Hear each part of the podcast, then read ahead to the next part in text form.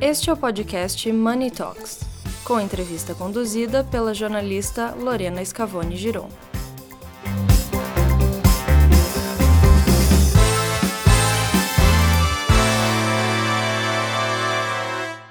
Olá a todos, vamos conversar agora com as irmãs Sheila e Shirley Maqueda, fundadoras da Maqueda Cosméticos e reconhecidas como empreendedoras do ano. Oi meninas, tudo bem? Um prazer receber vocês aqui. Prazer. É, primeiro eu queria perguntar, é, vocês investiram num nicho que aparentemente era só um nicho, era, era algo menor para poucas pessoas, mas a demografia conspirou a favor com o mercado de milhões de brasileiras. Então eu queria saber, a Maqueda surgiu na hora certa ou a possibilidade de atender a mulher negra sempre existiu, mas só faltava iniciativa? Ela sempre existiu, né? Porque 56% da população é negra, 28% são mulheres e negras, né? Que é o nossa, nossos clientes, né? Em maior potencial. Então ela sempre existiu, só que assim, o mercado de pessoas negras, ele sempre foi invisibilizado, né? E eu acho que há, há uns 10 anos para cá, ou 5, tem se visto o quanto que nós consumimos, né? E é muito o consumo de pessoas negras, são milhões. Então eu acho que é um mercado que estava simplesmente ali esquecido como outras coisas que são esquecidas pra, para os negros.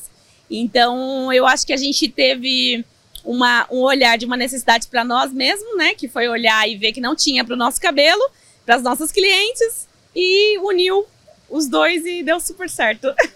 Legal. É, e beleza estética para mulher negra é muito mais do que um produto? Sim, beleza estética é muito mais do que um produto, né? Vai é, no empoderamento, entra a questão de. É, um, uma questão da, da, família, né? Que tem os filhos que, que vai utilizar, que vai servir de representatividade. Então, assim, não é só o produto em si, é a beleza estética, é assumir os seus cabelos naturais, é se achar bonita, é se achar interessante. Então, assim, tudo, a questão da beleza estética, ela abrange muitos caminhos aí, principalmente envolvendo a questão da beleza negra. Com certeza. É, e vocês acreditam que o impacto social positivo gera valor aos negócios? E o que vocês têm feito em relação a isso? Com certeza gera, né? A gente vem de um lugar que a nossa mãe, que era empregada doméstica, ganhou um kit de produtos e isso gerou impacto na vida dela. E a gente, a partir daí, cria um projeto onde a gente, além né, da Maqueda, que vende produtos, a gente também forma mulheres, principalmente negras e periféricas e empreendedoras. E isso com certeza gera um impacto enorme. Eu acho que esse é o, o norte, né? Eu acho que hoje quem não tiver alinhado, né, com com, com, a, com a forma de você fazer algo que você possa realmente proporcionar um impacto né, na sociedade. E principalmente nós que somos mulheres negras e viemos da periferia, nós temos que ter esse olhar cada vez mais ampliado e a gente quer cada vez mais impactar a vida dessas mulheres. Perfeito. É, e vocês duas, como que é empreender em dupla? E que complicações que vocês enfrentam com isso? Ó, oh, aqui no caso é uma empresa familiar, nós sempre é, trabalhamos em família, né? Minha, nossa mãe faleceu em 2020, mas ela sempre veio com a gente, então eram nós três, né?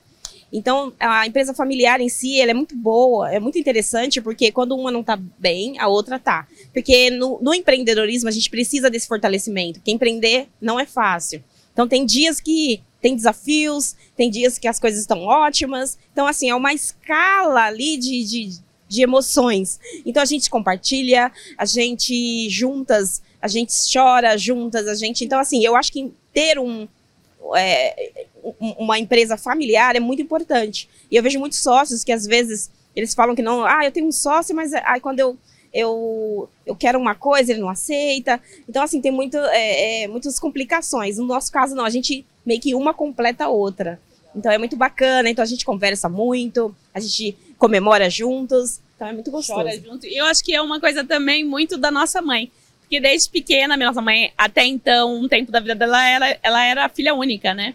E depois que a gente foi atrás e descobriu que ela tinha nove irmãos por parte de pai.